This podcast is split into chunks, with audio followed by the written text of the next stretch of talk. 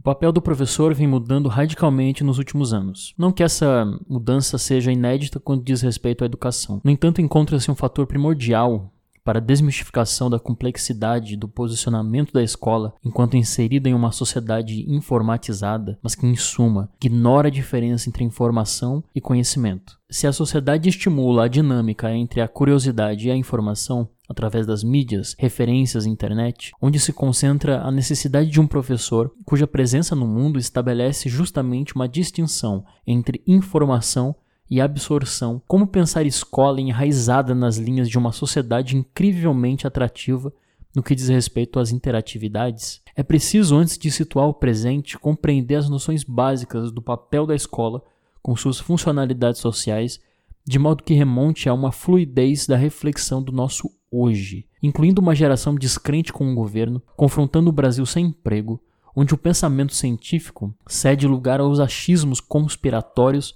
divulgados como filosofia e frequentando um ambiente escolar cada dia mais distante da família. Essencialmente, a escola possui três funções principais que remontam à socialização, de modo que o indivíduo se construa para conviver em uma sociedade. A função cultural, no sentido de se deparar com símbolos e valores não enraizados da sua própria trajetória de vida, e uma função tecnicista que seria a seletividade dos estudantes ou a divisão do rendimento escolar. Sobre a maioria das perspectivas, existe um componente crucial do reprodutivismo, que observa o fato de que o contexto escolar reproduz a realidade social, inclusive a divisão de classe dominante. Em uma sala de aula, por exemplo, Há alunos com diversas vivências culturais, poderio econômico e acesso às informações. Essas posições, que os figuram em distintas oportunidades de compreender os temas, já os insere inerentemente à simulação do cotidiano. A filósofa Teresinha Rios, em seu livro Ética e Competência, 1993, fala que, abre aspas,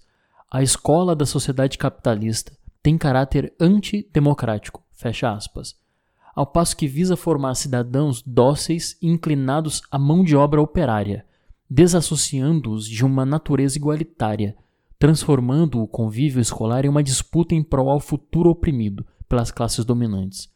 É preciso, nesse sentido, se adaptar às regras e, desse modo, descaracteriza o próprio conceito fundamental de autonomia. Essa ilustração prova uma contradição entre a teoria e a prática envolve praticamente todos os segmentos da sociedade quando relacionado ao conhecimento ou à vida acadêmica. A teoria clama por indivíduos inclinados ao pensamento crítico sobre o mundo que os cerca, enquanto a prática colabora com o discurso da prova de capacidade por meio de uma nota na prova. Mesmo que saibamos filosoficamente e cientificamente que um caminho está irrestritamente vinculado ao outro. É confuso para o ser informação essa discrepância de discursos e posicionamento. Nunca houve no Brasil uma centralidade no tema. São desafios da escola atos objetivando as transformações coletivas, de modo a se adaptarem em distintas realidades do convívio escolar, emancipando, libertando e direcionando os alunos à plena autonomia do pensamento e ações. Haja vista que a criança, desde os primeiros momentos de sua vida, é transbordada com informações e signos, formando de maneira direta uma ideologia fragmentada, a crítica. Uma das funções primordiais da escola é dar sustentabilidade a essas informações, moldando a potencialidade crítica do aluno na transição de informação para conhecimento, fomentando a criticidade dos dois lados, tanto aluno quanto professor, que aprende no processo de ensinar.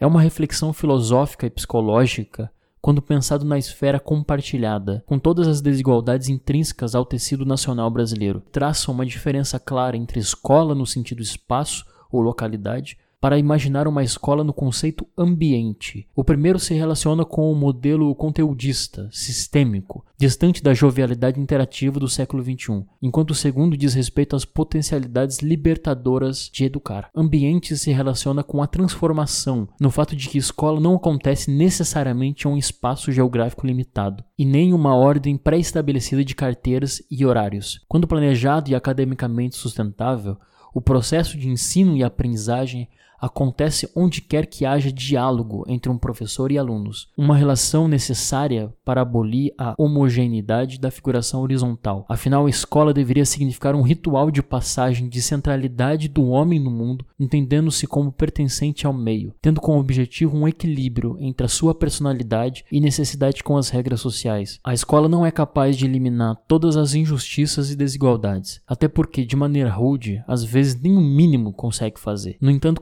e deve estimular superações de desigualdades individuais, desde que haja uma educação de qualidade que pensa no ambiente antes do espaço e que considera as diferentes necessidades, interesses, ritmos e culturas dentro da infinidade de possibilidades apresentadas em uma única sala de aula. A essência conflita com o hoje, ao passo que a escola ganha proporções diversas, de modo que cubra ausências de extrema relevância para a formação do ser como Estado, igreja e até mesmo a família. Praticar pedagogia na atualidade assume um aspecto perigoso de pertencimento familiar, cujas camadas conferem à ciência uma inclinação selvagem, isolando a formação para entregar-se a uma relação específica de afetividade. Segundo Nova, 2007, página 6, há hoje na escola um excesso de missões. A sociedade foi lançando para dentro da escola muitas tarefas que foram aos poucos apropriadas pelos professores com grande generosidade, com grande voluntarismo, o que tem levado em muitos casos a um excesso de dispersão, a dificuldade de definir prioridades,